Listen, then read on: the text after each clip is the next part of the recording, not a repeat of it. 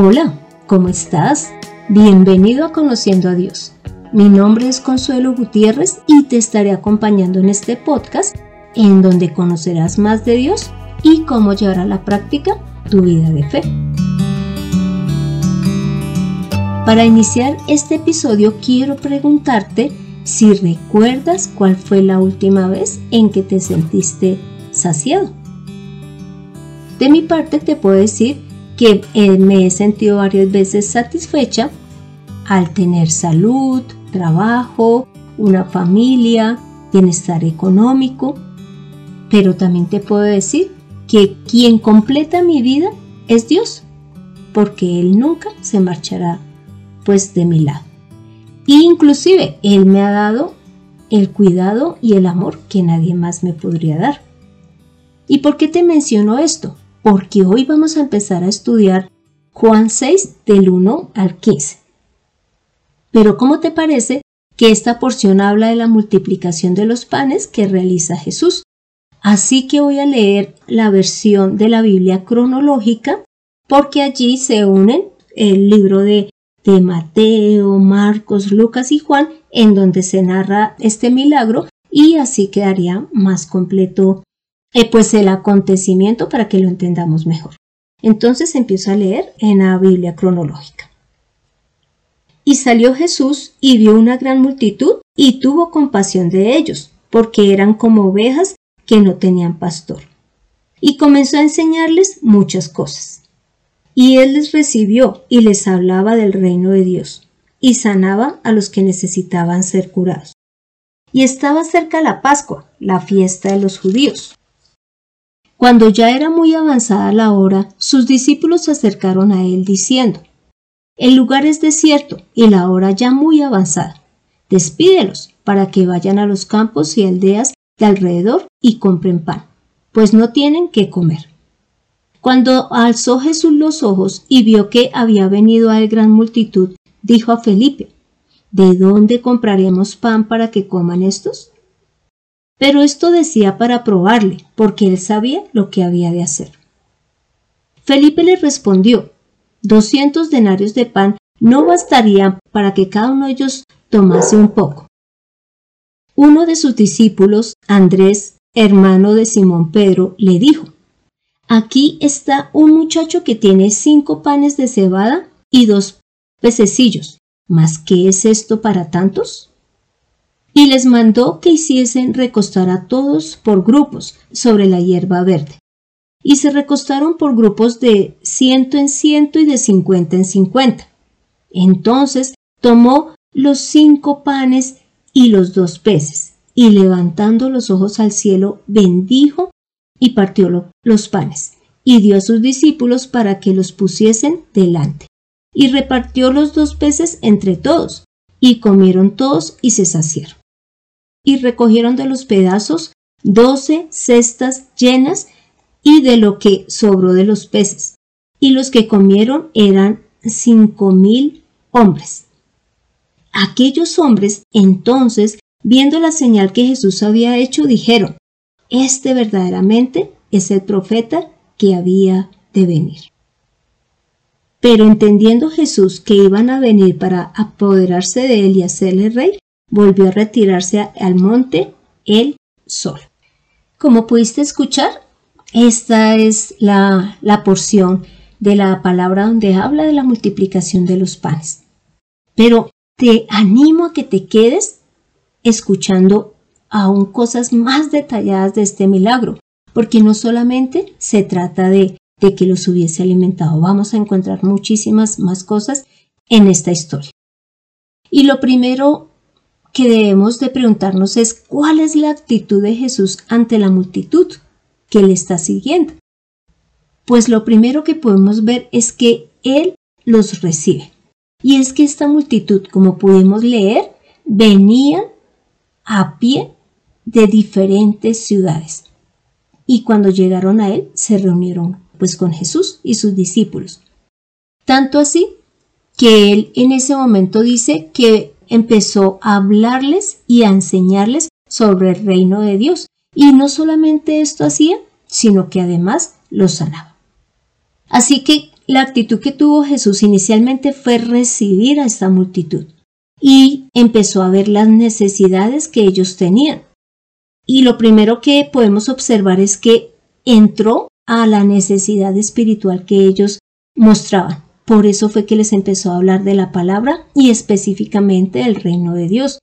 Lógicamente con el deseo de que ellos se arrepintiesen, creyesen en Él y anhelen estar en el reino de los cielos.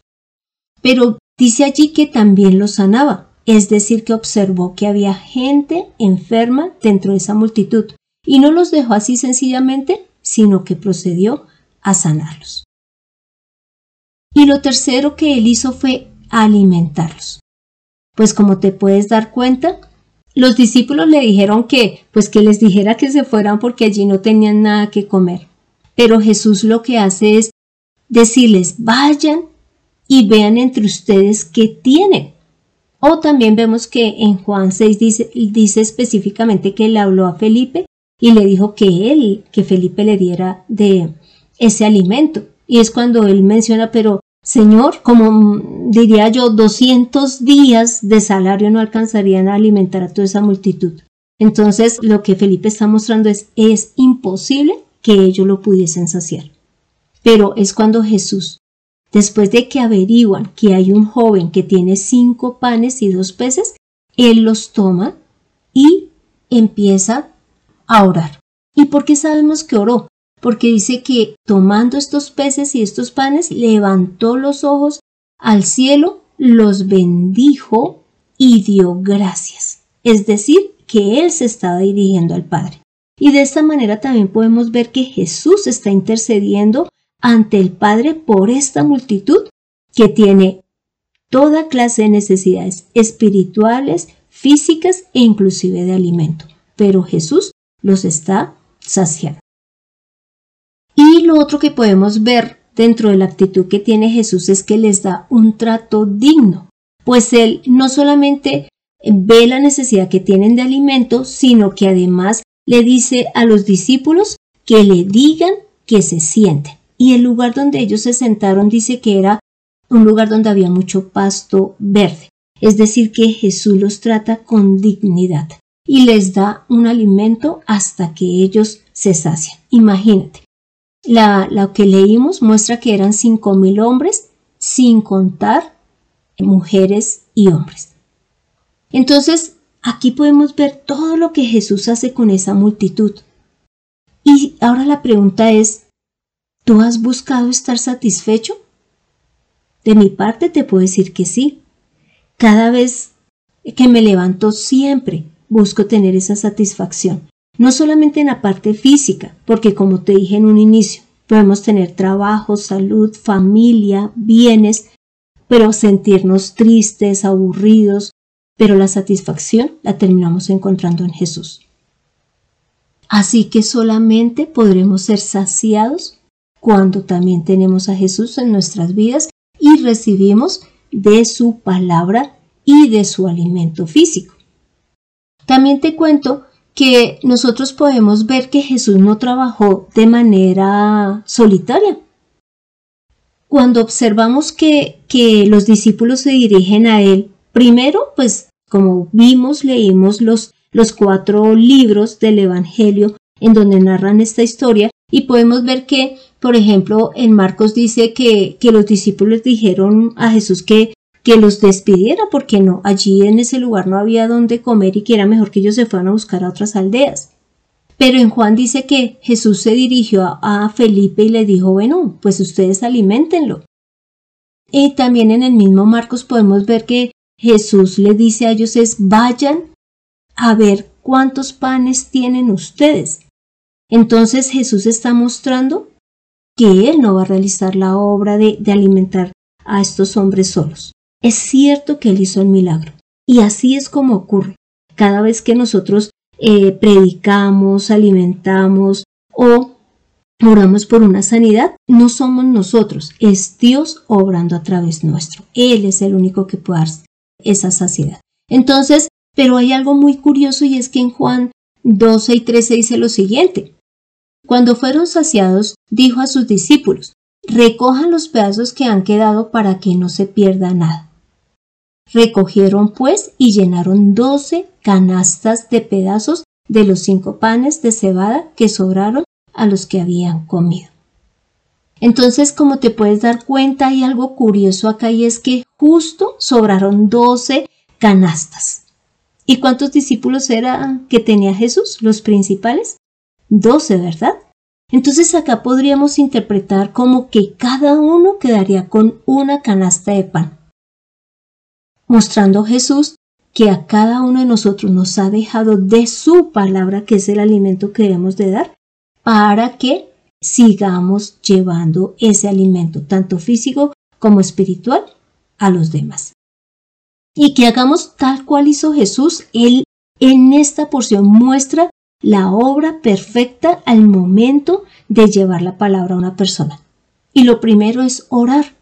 Mira que Jesús allí dice que él oró en el momento de multiplicar los panes, pero también dice, cuando habló con Felipe, que Jesús sabía lo que había de hacer. O sea que él ya había orado y sabía que y había intercedido ante el Padre y sabía la respuesta que él había dado. Así que siempre oremos para el momento en que lleguemos a una persona para hablarle al Señor.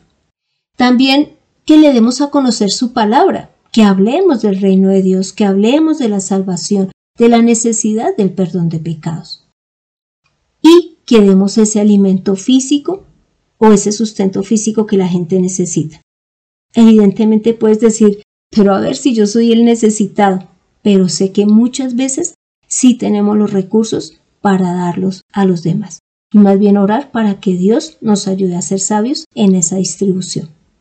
Y que tratemos a la gente con dignidad. Que Dios nos ayude a no enorgullecernos y pensar que somos más porque estamos llevando el reino de los cielos a los demás, sino que sepamos que ellos, al igual que nosotros, necesitamos ser saciados y que Dios lo único que desea es que lleguemos a su presencia. Y algo muy importante que también ya mencionan en Juan es que la gente se dio cuenta que Jesús era el profeta que iba a venir al mundo, el prometido por Dios. Y quisieron tomarlo para hacerlo rey a la fuerza. Así que como último punto te pregunto, ¿cuál sería tu finalidad al acercarte a Jesús? ¿Al desear que Él sea tu rey? pues ya vimos que Él puede saciar tanto física como espiritualmente. Pero la idea no es que nosotros le busquemos con esta finalidad, sino que lo busquemos para que Él entre en nuestra vida, nos transforme, nos use y esos dones y esos talentos que Él nos ha dado los pongamos a su disposición y seamos esos servidores que Él desea, esas personas con las que Él puede trabajar llevando su palabra. Esa es nuestra finalidad.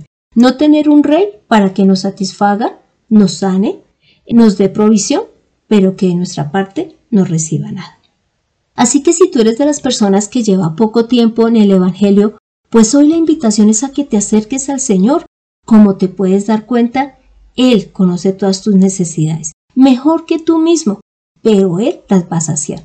Todo lo que tengas acá no significa que lo deseches, pero algún día terminará pero el amor, la misericordia de Dios va hasta después de la, de la vida aquí en la tierra, va por toda una eternidad. Y si de pronto eres de las personas que no creen que Dios exista, pues te quiero dar este ejemplo para que lo analices. Y es que Dios, dentro de su creación, ha hecho que, que varias especies, en especial, y lógicamente las hembras más bien, no en especial, sino lógicamente las hembras, pueden tener un ser vivo dentro de su interior y a través de su cuerpo, ellas, la mujer que tiene ese ser vivo dentro de su interior, les da el alimento, les da el aire, mientras el bebé se está formando, mientras todos sus órganos se están formando. El bebé no podría hacer absolutamente nada para sustentarse. Pues te cuento que así es con Dios. Primero porque Él hizo así la creación. Y segundo, porque en el momento en que nacemos y en que tú naciste, el aire que respiraste, el agua que tomaste, los alimentos que aún sigues tomando y el aire y todo es dado por Dios. Tú no te puedes sustentar a ti solo. Así tengas muchísimo dinero, eh, mucho conocimiento, realmente todo ha sido dado por Dios. Así que la invitación es a, a que hoy lo recibas y permitas que Él te sacie. Así que dentro de esta porción bíblica lo que pudimos observar ya para terminar es la misericordia que tiene Dios con la humanidad. Así como sació a esta multitud que podría ser más o menos, no sé, diez mil, no sé, doce mil personas, la sació con la palabra, con el buen trato, con el amor, cuando los recibió con esa bondad, pero a su vez cuando los alimentó. Eso es lo que Dios quiere hacer en nuestras vidas, pero nos ha dejado a cada uno una cesta de panes y de peces para que vayamos y continuemos con la obra. Y que así más personas sean saciadas por el Señor. Mira lo que dice en Apocalipsis 3:20. He aquí, yo estoy a la puerta y llamo. Si alguno oye mi voz y abre la puerta, entraré a él y cenaré con él y él conmigo. Así que te invito a que me acompañes a esta oración final. Padre Santo, gracias. Gracias por Jesús. Gracias porque nos has dejado a tu palabra hecha carne, a tu Hijo, para que nos dé ejemplo de lo que hemos de hacer en el Evangelio, en la obra y en la iglesia. Pero también gracias porque tú viniste y nos saciaste a través de la palabra. Tú nos has dado el trato que no merecíamos, pero que a través de Jesús ahora podemos recibir. Y es ese amor, esa misericordia, ese perdón y ese sustento que solamente tú nos puedes dar. Señor, ayúdanos, ayúdanos a llevar también tu palabra con libertad a los demás, que cuando haya necesidad de orar por una persona, que lo hagamos, que cuando haya necesidad de dar un sustento a, una o varias personas, que lo hagamos, pero que tu sabiduría, que tu Espíritu Santo esté en nosotros para que hagamos todo conforme tú lo deseas. Señor, tú eres digno de todo honor y de toda gloria. Hemos orado en el nombre de Cristo Jesús. Amén. Descubre que Dios es justicia, pero también amor. En conociendo a Dios. Este fue el episodio 123, en donde vimos cómo era el diario vivir de Jesús, en donde Él siempre buscaba saciar las necesidades de las personas, a través de las sanidades, a través de la palabra, a través del alimento, a través del amor que les brindaba. Ahora te animo para que leas Juan 15 del versículo 1 al 16 y Juan 21 del versículo 15 al 19. Y gracias por escuchar este podcast por Spotify o por SoundCloud mientras preparas tu plato favorito o estás haciendo ejercicios. Y no olvides compartirlo en las diferentes redes sociales para que más personas reciban el alimento de Jesús y sean saciados. Si deseas que tratemos algún tema en especial, te pido que me dejes tu comentario en el podcast o en el correo de mirtaconsuelog.gmail.com. Soy Consuelo Gutiérrez, tu compañera en este camino de fe. Y deseo darle las gracias a José Luis Calderón por la edición de este podcast. Dejemos que Jesús nos sacie. Nos vemos en el próximo episodio.